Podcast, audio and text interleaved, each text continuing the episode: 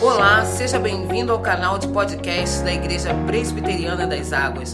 As mensagens que você ouve aqui foram ministradas em nossos cultos por nossos pastores. Deus te abençoe poderosamente. Amém. Nosso Deus é grande, nosso Deus merece toda a honra e toda a glória. Louvado seja o nome dele. Você pode assentar. Os irmãos estão em casa também, naturalmente. Momento da gente ouvir a palavra de Deus. Eu convido você a abrir a sua Bíblia no livro do profeta Isaías. Isaías, capítulo número 35. Isaías, capítulo 35. Eu vou ler a partir do versículo 1. Então, abra a sua Bíblia. Você que está em casa, pega a sua Bíblia também, aquela canetinha, faz aí as suas anotações. É importante para você ir guardando no coração aquilo que Deus vai falando com você, ou aqueles que os mais tecnológicos, né, que vão usar o seu bloco de notas aí para fazer os seus registros. Mas é importantíssimo. A gente está com a nossa Bíblia aberta e também, naturalmente, com os nossos corações abertos, aquilo que o Senhor falará aos nossos corações. Vamos orar. Feche seus olhos. Deus, em nome de Jesus. Pai, em nome de Jesus. Tua palavra, Senhor, por meio da tua palavra, Senhor, todas as coisas foram criadas, ó Pai. Por meio da tua palavra, Senhor, Jesus curou pessoas. Por meio da tua palavra, Senhor, Lázaro saiu da morte, ó Pai, e voltou para a vida. Por meio da tua palavra, Senhor, nós somos espiritualmente regenerados. Por meio da tua palavra, Senhor, nós somos selados com a tua graça. Agora, Senhor, que a tua palavra Venha como ela é, Senhor, poderosa, transformadora, renovadora, Senhor. Ó Pai, ao encontro dos nossos corações. Tu conheces, tu sabes melhor do que nós mesmos as nossas necessidades. Em nome do teu filho, vem, Senhor, poderosamente transformando, renovando, curando, ó Pai, abrindo as nossas mentes, ampliando a nossa visão, consertando aquilo que precisa ser consertado, mudando aquilo que precisa ser mudado, nos, ó Pai, apontando a direção do Senhor para as nossas vidas e nos capacitando, Senhor, a viver a tua vontade. Em nome do teu filho Jesus oramos. Amém. Isaías 35, a partir do versículo 1, diz a palavra: O deserto e a terra se alegrarão, o ermo exultará e florescerá como narciso florescerá abundantemente, jubilará de alegria e exultará. Deu-se-lhes a glória do Líbano, o esplendor do Carmelo e de Saron. Eles verão a glória do Senhor, o esplendor do nosso Deus. Fortalecei as mãos frouxas, firmai os joelhos vacilantes.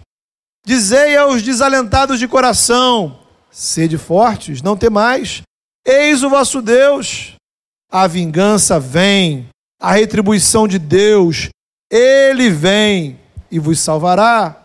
Então se abrirão os olhos dos cegos e se desimpedirão os ouvidos dos surdos.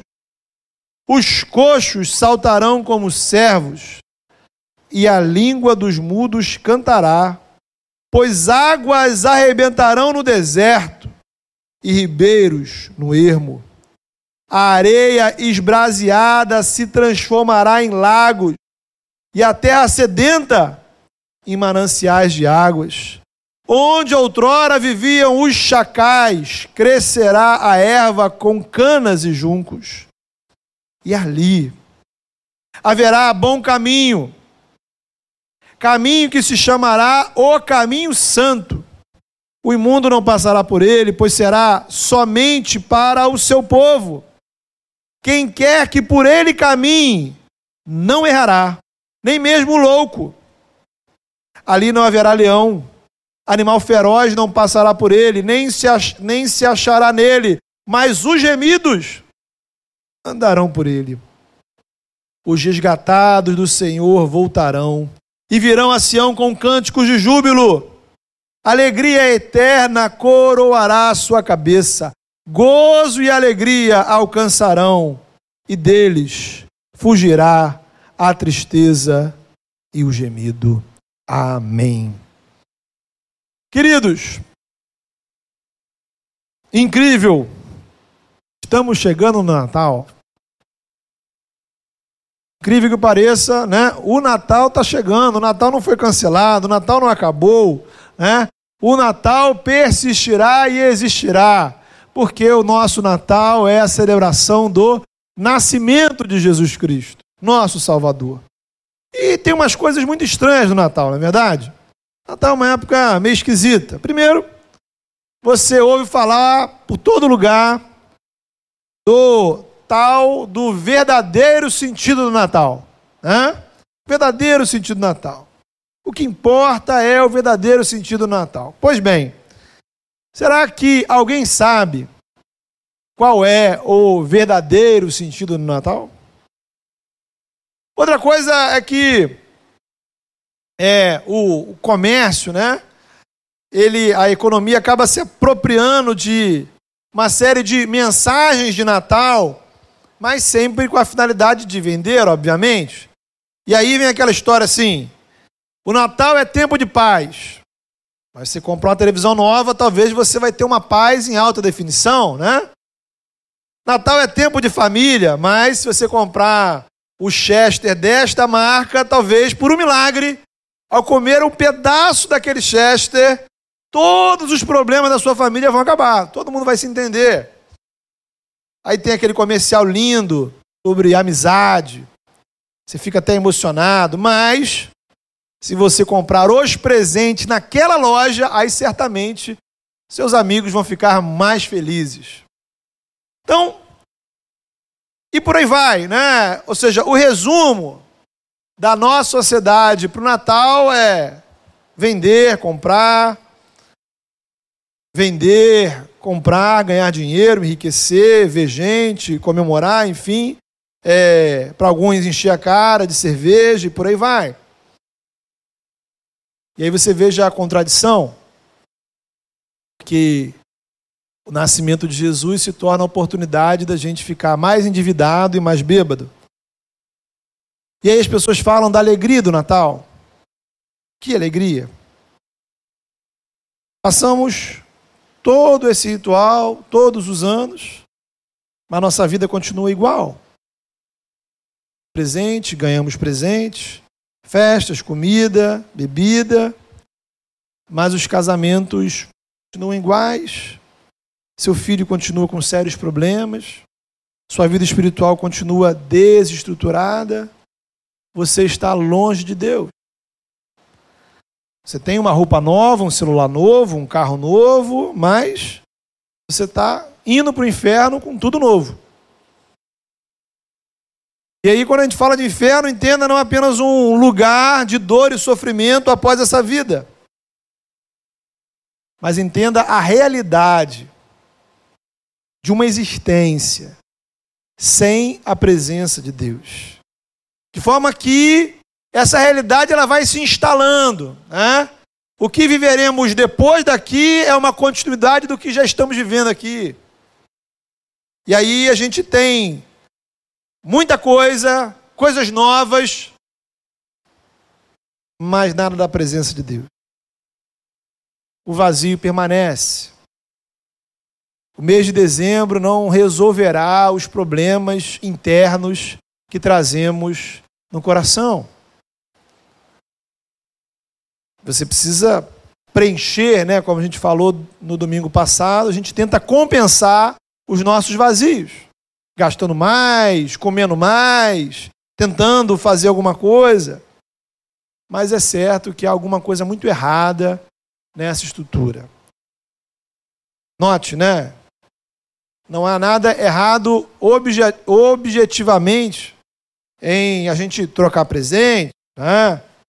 E aquela história, né? Sempre se você quiser me presentear, eu fico feliz, não tenho nenhum problema espiritual em receber presentes.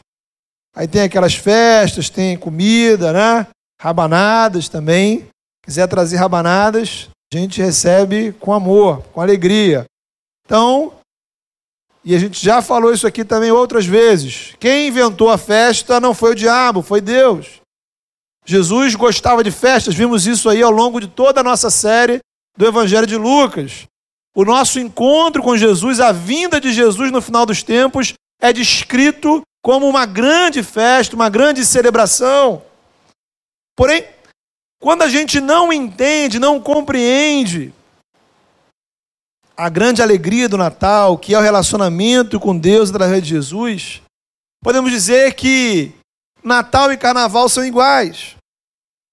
É uma grande festa, né? Afinal, o Carnaval é uma grande festa, mas quem vai negar que é uma festa completamente sem Jesus?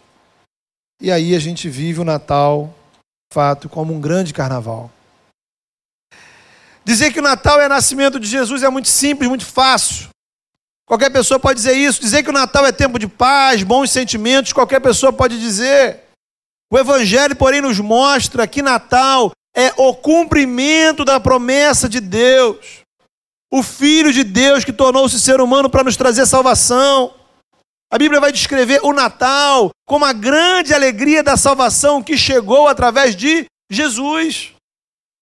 Foi isso que os anjos proclamaram aos pastores no campo quando Jesus nasceu. Eu trago a vocês boa nova, boa notícia de grande alegria.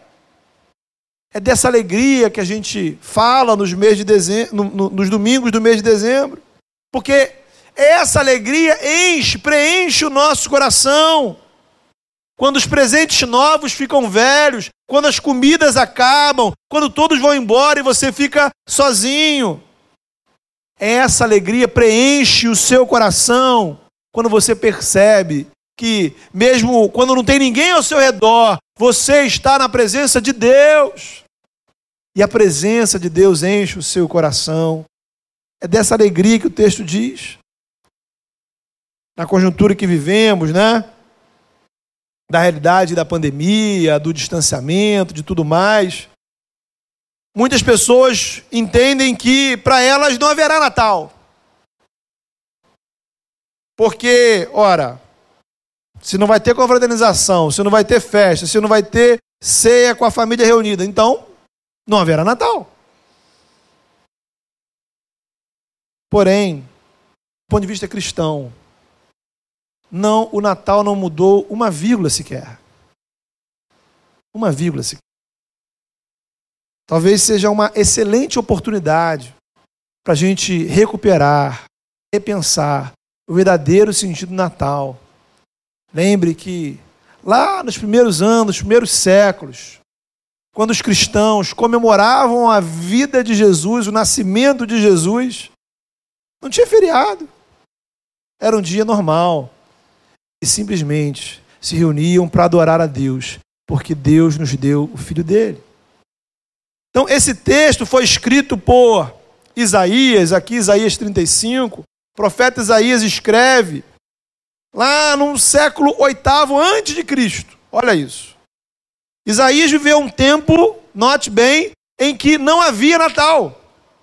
Imagine você um lugar, uma época em que não existia Natal. Isaías não conheceu Jesus, Isaías não viu Jesus, ele viveu séculos antes do nascimento de Cristo. Agora, a realidade, a sociedade em que Isaías vivia, era muito semelhante à nossa. Um povo muito religioso, de um lado, frequentando templos, lugares de, de, de santuários, oferecendo muitos sacrifícios, porém ignorando a vontade de Deus, desprezando o seu próximo. Líderes religiosos que só serviam os seus interesses. E diante desse cenário, Isaías anuncia que Deus trará juízo sobre o povo. Boa parte das profecias de Isaías, são 66 capítulos de profecias, Isaías vai usar para denunciar os pecados do povo, dos seus dirigentes, políticos e religiosos, proclamar que Deus já não aguentava mais. E aí a gente aprende uma verdade bíblica: a paciência de Deus tem limite. O povo de Israel iria ser destruído, simplesmente porque não estava nem aí para a vontade de Deus. ia perder a sua terra, ia perder a sua liberdade, pessoas iam ser presas, outras iam ser mortas. Porque o povo foi, se, foi gradualmente se afastando de Deus e ignorando os chamados de Deus para voltar. Note bem. Deus nos abençoa. Mas é nosso dever honrar a Deus com as nossas bênçãos. É nosso dever administrar as nossas bênçãos, sejam elas quais forem, de forma que glorifique e honre o nome de Deus. Como é, tempo atrás aqui o nosso irmão Henrique pregou uma, e ele falou uma frase muito importante. Muitas vezes o que nos atrapalha não são os problemas, são as bênçãos. Bênçãos. Aquilo que Deus nos dá, muitas vezes se torna objeto tão grande da nossa atenção que a gente deixa de olhar para o Senhor. Mas a esperança não tinha acabado. Deus planeja uma restauração. Isaías não viu, não viveu para ver o Natal realizar, mas ele pôde contemplar, descrever como o Natal seria. É isso que o texto escreve. Então, note, primeiro lugar, Isaías vai mostrar para a gente o Natal como sendo a chegada, chegada de Deus no meio do povo, a manifestação da glória de Deus. O versículo 2 afirma que pessoas verão a glória de Deus. O versículo 4 afirma que Deus viria trazer salvação. Então, Natal, querido, significa que o Filho de Deus, o Filho eterno de Deus, foi enviado ao nosso mundo, se tornou ser humano, mas não deixou de ser filho de Deus. Jesus é o filho de Deus em carne e osso. Filho de Deus, 100% divino, muito mais que um profeta, que um mestre, como qualquer um de nós, 100% humano. Mas ele, ao contrário de todos nós, era 100% divino morreu na cruz, ressuscitou. Por isso, querido, Natal não é simplesmente comemorar o aniversário de alguém, né? Está aqui simplesmente para cantar parabéns para Jesus. Natal é celebrar um acontecimento incomparável, espetacular, onde o Filho de Deus passou a existir como ser humano aqui na terra. Deus, o próprio Deus, o eterno, entrou na história, porque lembre, a nossa fé, o nosso entendimento de Deus qual é? Quem é Deus? Quando a gente pergunta quem é Deus, o que responde a fé cristã? Deus é Pai, Filho e Espírito Santo. Veja, a gente não responde Deus são, Deus é no singular, porque Deus é um só. E esse Deus que é um só é Pai, Filho e Espírito Santo. Então, quem nasceu, aquele bebê na manjedoura era Deus. Não era uma parte de Deus, não era um pedaço de Deus, não era uma, uma determinada porcentagem, quantidade de Deus, uma parcela de Deus. Deus. Deus era o bebê.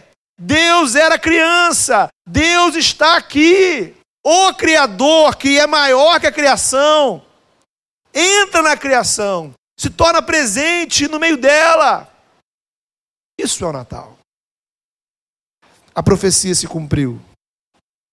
Deus veio ao encontro do seu povo.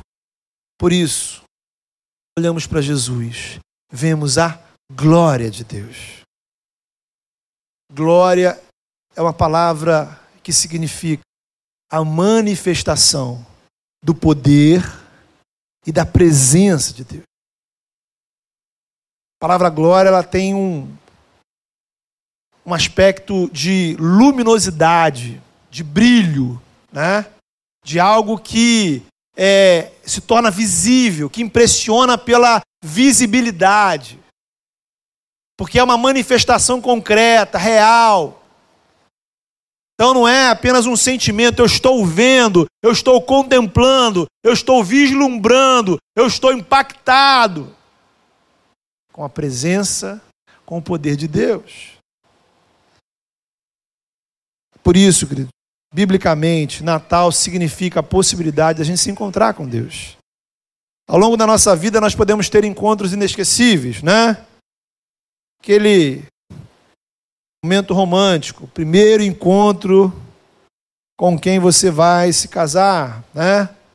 E aí? Lembra aí quando você encontrou o seu marido, sua esposa pela primeira vez? Encontro com alguém famoso? Encontro com um cantor, uma atriz, um atleta, uma personalidade?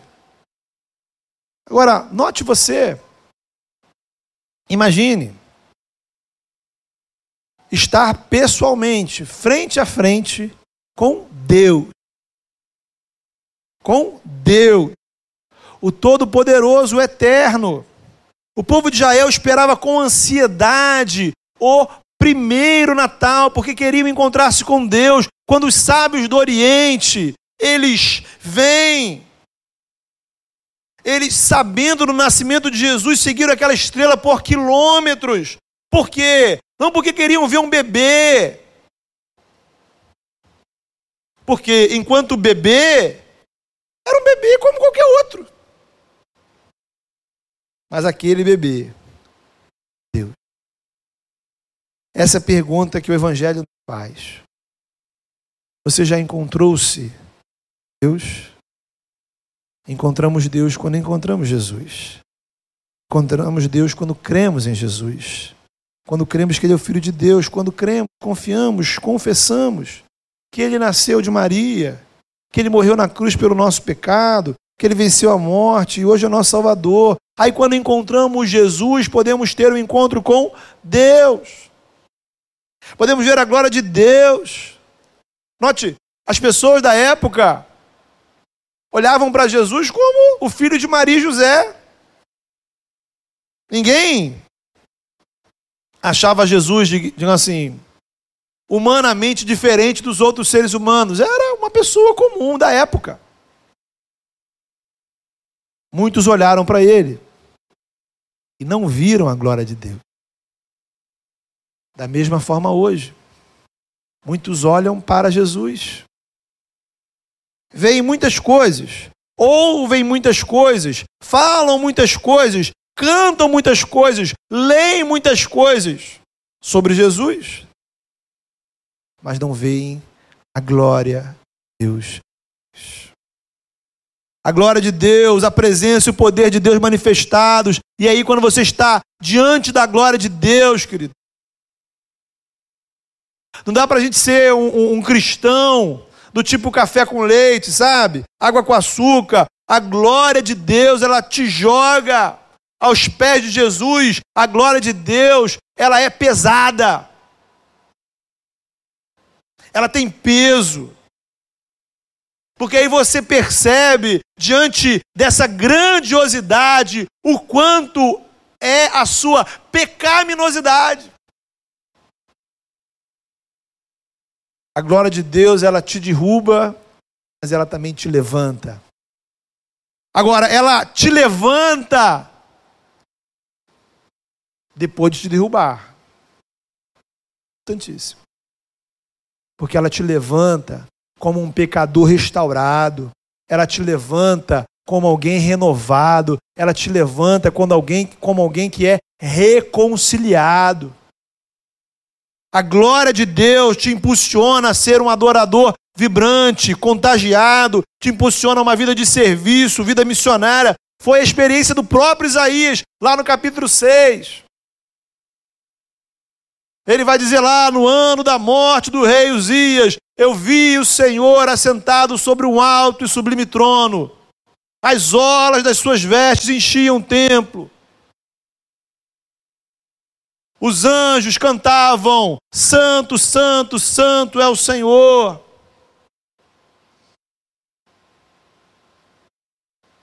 Isaías viu a glória de Deus.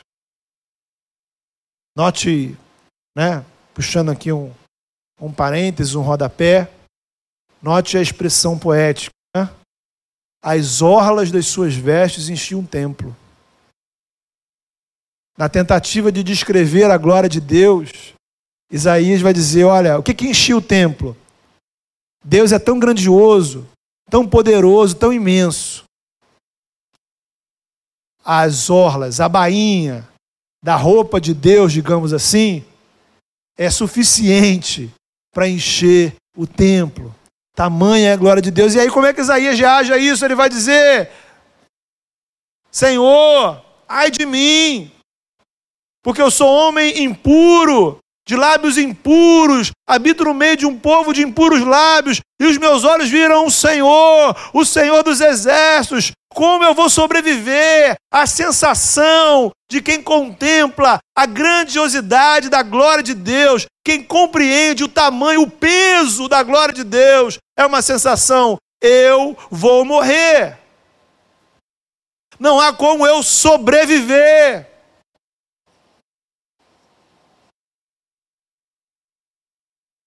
Quem sou eu para contemplar o que eu estou presenciando? Sabe, irmãos, qual foi a última vez que você se colocou assim para Deus?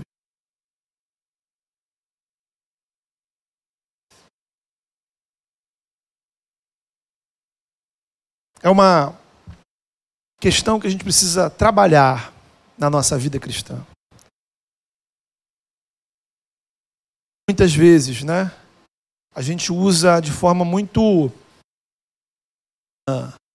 muito simples, muito natural, muito queira a palavra intimidade para Deus. Intimidade com Deus, intimidade com Deus, intimidade com Deus. E é preciso pensar sobre isso. Intimidade. E o quanto a gente está preparado, que condições temos para descrever, para estar, ter intimidade com Deus, cuja glória é essa glória. Falta-nos perceber, sentir peso da glória de Deus. Vemos o bebê mas não vemos a glória. Vemos o Jesus, homem, de braços abertos, amigo, legal. Vemos a glória. Vemos as bênçãos, o cuidado, o amor, mas não vemos a glória. E aí nós estamos vendo apenas uma parte de Deus. Estamos contemplando Deus parcialmente. Estamos tratando Deus parcialmente. É glória. Deus é poder. E aí, agora, esse, o sentimento de Isaías diante do Senhor é: você exterminado. Então lembra, a graça te derruba, a glória de Deus te derruba, mas ela te levanta. E aí o Senhor disse: O Senhor toca nos lábios de Isaías, né? E purifica Isaías. E aí dá uma missão a Isaías. Quem enviarei? Quem há de ir por nós? E aí Isaías responde: Eis-me aqui, envia-me a mim. Então veja, veja que processo. Hã? Então, primeiro ele contempla a glória. O contemplar a glória faz com que ele se constranja, que ele perceba a sua limitação, que ele perceba a sua pecaminosidade, a sua falha. Mas, ao mesmo tempo, ele não é desprezado por Deus porque somos pecadores. Então, esse reconhecimento da sua pecaminosidade leva ele a experimentar a restauração, o perdão. E então, perdoado, restaurado, renovado, aceito por Deus, ele é enviado pelo Senhor. A visão da glória de Deus nos impulsiona a uma vida missionária, querido. Qual foi a última vez que você disse, Senhor, Senhor, eis-me aqui, envia-me a mim?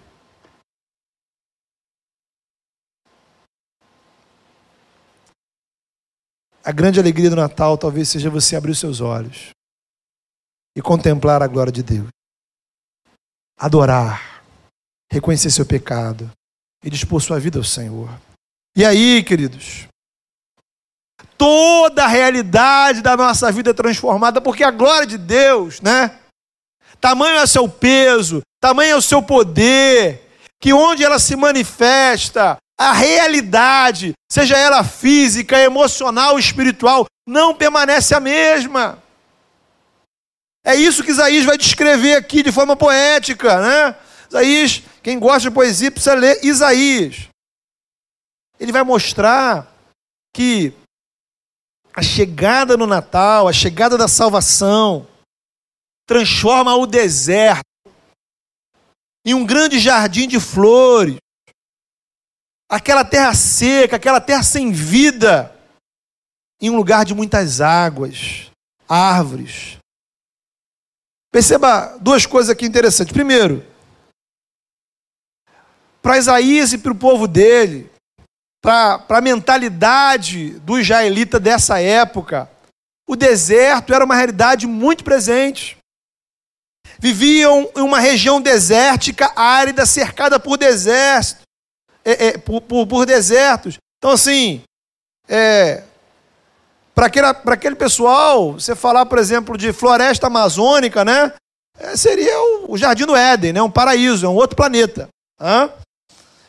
Por isso a Bíblia faz tanto uso do, da imagem do deserto como lugar de sofrimento, de provação, de luta. O povo de Israel passou 40 anos no deserto, Jesus passa 40 dias no deserto. E aqui o que, que o texto diz? O deserto e a terra se alegrarão. Olha que imagem. O ermo exultará e florescerá, florescerá abundantemente, jubilará de alegria. A própria terra, a realidade, a areia se alegra. O que Isaías está dizendo aqui a realidade daquele povo naquele momento era de um deserto. Naquele momento, eles estavam vivendo uma vida sem vida, secos, galhos secos, ossos secos na, na imagem de Ezequiel 37. E é assim muitas vezes a nossa vida, né? Nos sentimos em um deserto, sem vida, árido, esperança. Parece que a gente está num grande deserto. E aí, quando a glória de Deus se manifesta, quando a gente contempla a glória de Deus, irmãos, quando nos encontramos com Deus, o deserto e a terra seca voltam a florescer, se cobrem de flores, de árvores, fontes de água jorrarão no meio do deserto, é o que diz o texto. Diz aí, olha aí. Pois águas arrebentarão no deserto, ribeiros, ou seja, rios, no ermo. Imagine você, essa é a sua vida, essa é a sua alma, essa é a sua realidade. Fontes de água jorram dentro da gente. Isso que o encontro com Jesus pode proporcionar para você. Por isso o Natal é tempo de alegria.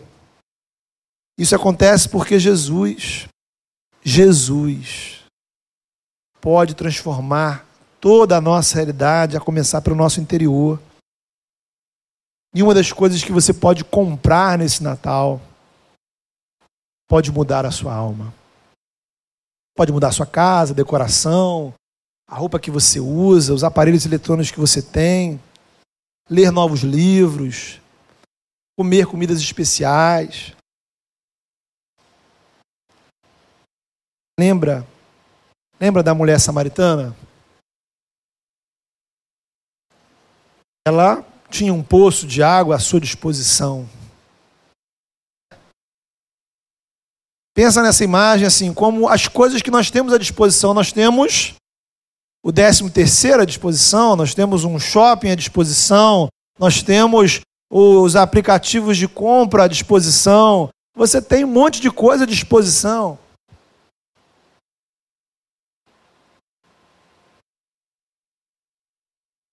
E aí Jesus disse para ela: é essa água você vai beber,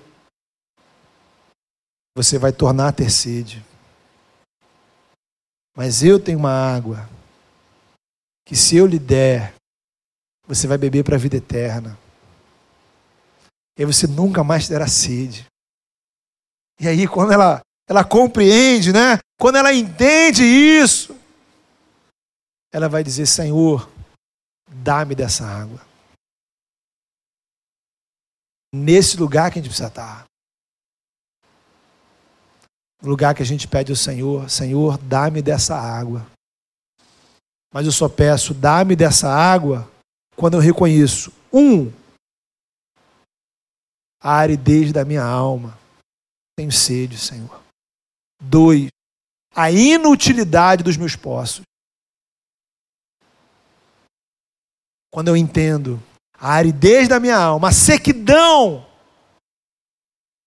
que não é satisfeita por qualquer coisa, e daí a inutilidade de todos os poços, baldes, cisternas que eu possa ter. Jesus vai dizer lá em João 7: aquele que crer em mim, do seu interior fluirão rios, olha aí, rios, rios de água viva.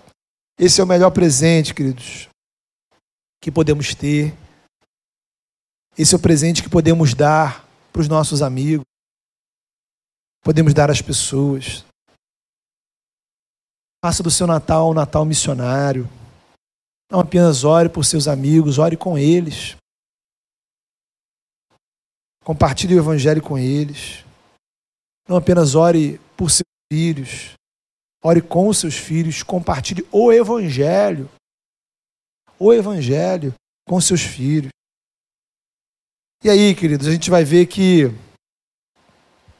naquela época, como hoje, pessoas esperam a intervenção de Deus. Isaías esperava o primeiro Natal. Nós esperamos o que a gente pode dizer seria o nosso segundo Natal.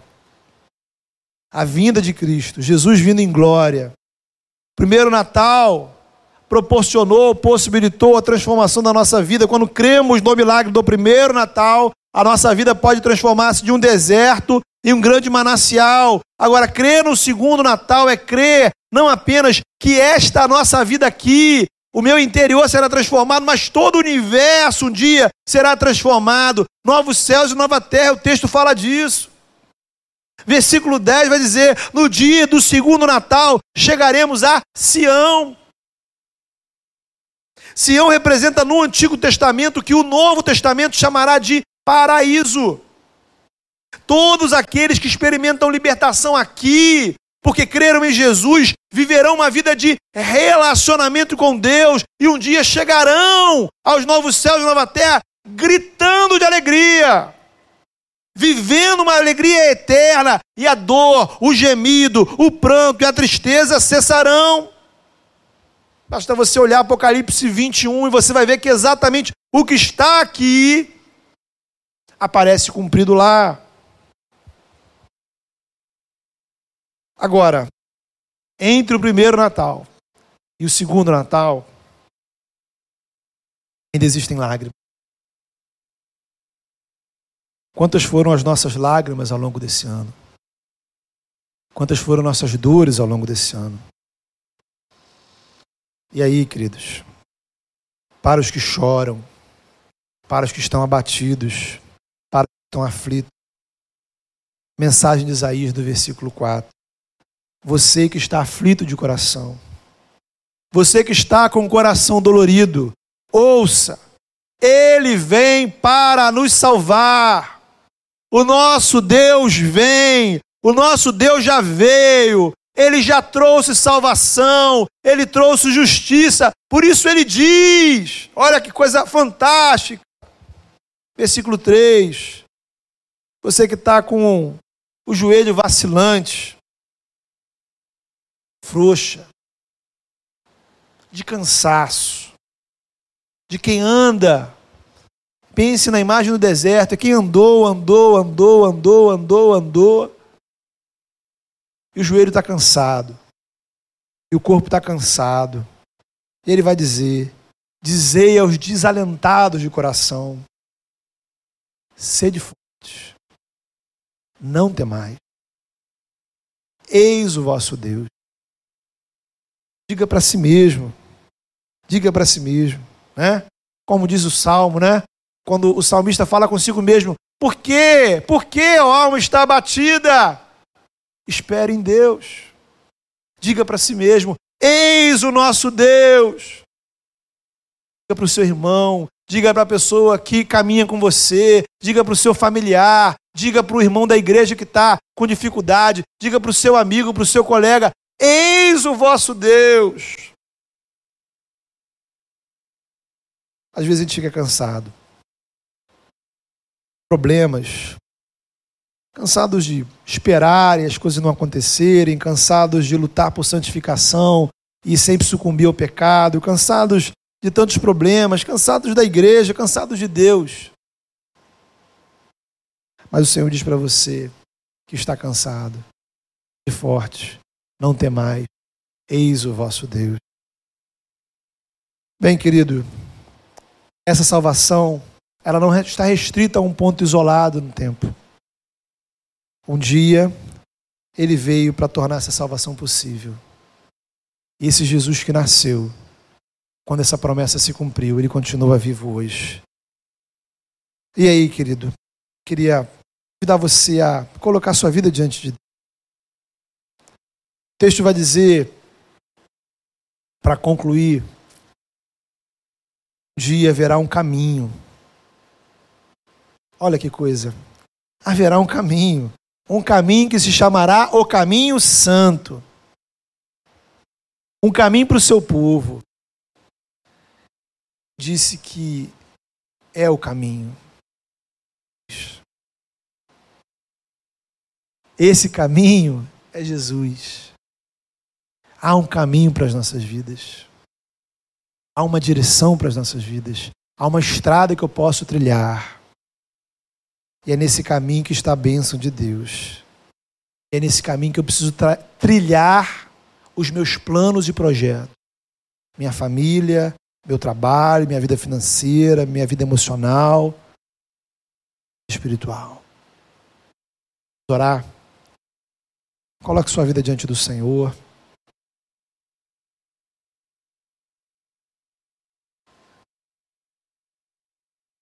Peça ao Senhor para abrir os seus olhos, para capacitar seu coração, para que você possa vislumbrar a glória de Deus, para que o poder, a presença de Deus, o brilho da manifestação de Deus, o peso da glória de Deus seja revelado, manifestado diante de você.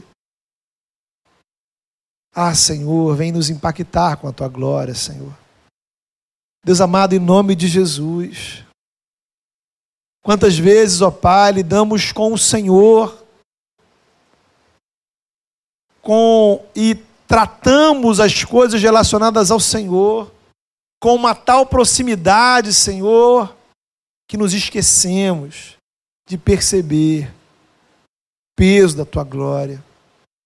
Ah, Deus amado, em nome de Jesus, constrange-nos. Ó oh, Deus amado, faz, ó Pai, perceber a grandiosidade, a santidade, o poder do Senhor sobre nós. Ao mesmo tempo, Senhor, restaura-nos, renova-nos, ó Deus. Pai, muitos estão com a sua vida árida, com a sua vida seca, com a sua vida, Senhor, cansada, Senhor, de estar o tempo todo buscando águas em poços. Poços, ó Pai, que não matam a sede. Poços, ó Pai, que não satisfazem a sede da alma.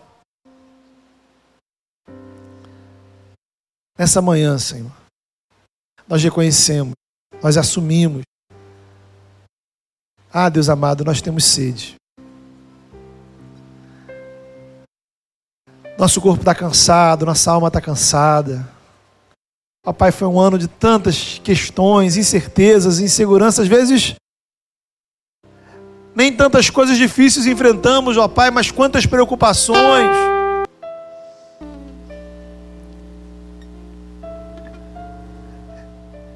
Ah, Pai, nessa manhã, Senhor, vem ao nosso encontro. Fala ao nosso coração.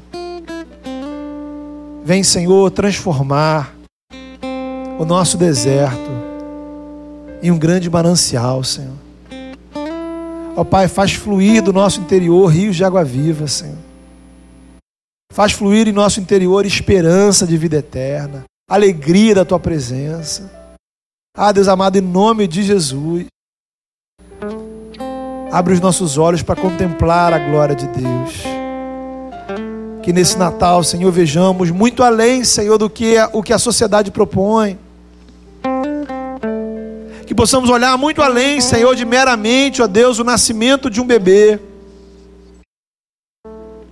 Possamos ver, Senhor, a tua glória manifestada e que o brilho da tua glória, Senhor, reflita, resplandeça sobre nós.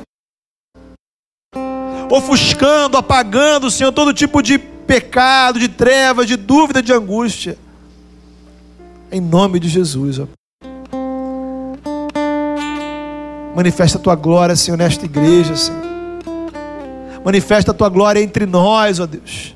Faz-nos sentir o peso da tua glória, Senhor, nesse lugar. Faz-nos sentir o peso da tua glória, Senhor, diante do Senhor, quando nos reunimos para te adorar. Ah, Pai, que possa ser sentido, que possa ser palpável, que possa ser real, que possa ser concreto, Senhor. A tua presença, a manifestação do teu poder em nós, através de nós, no nosso meio porque Jesus nasceu e Ele é o nosso Salvador. Ele morreu, Ele ressuscitou, Ele está vivo. Ele é o nosso Rei e nele, Senhor, a esperança, a glória, a vida, a fonte de água viva para nossas vidas. Em nome de Jesus, teu Filho. Amém.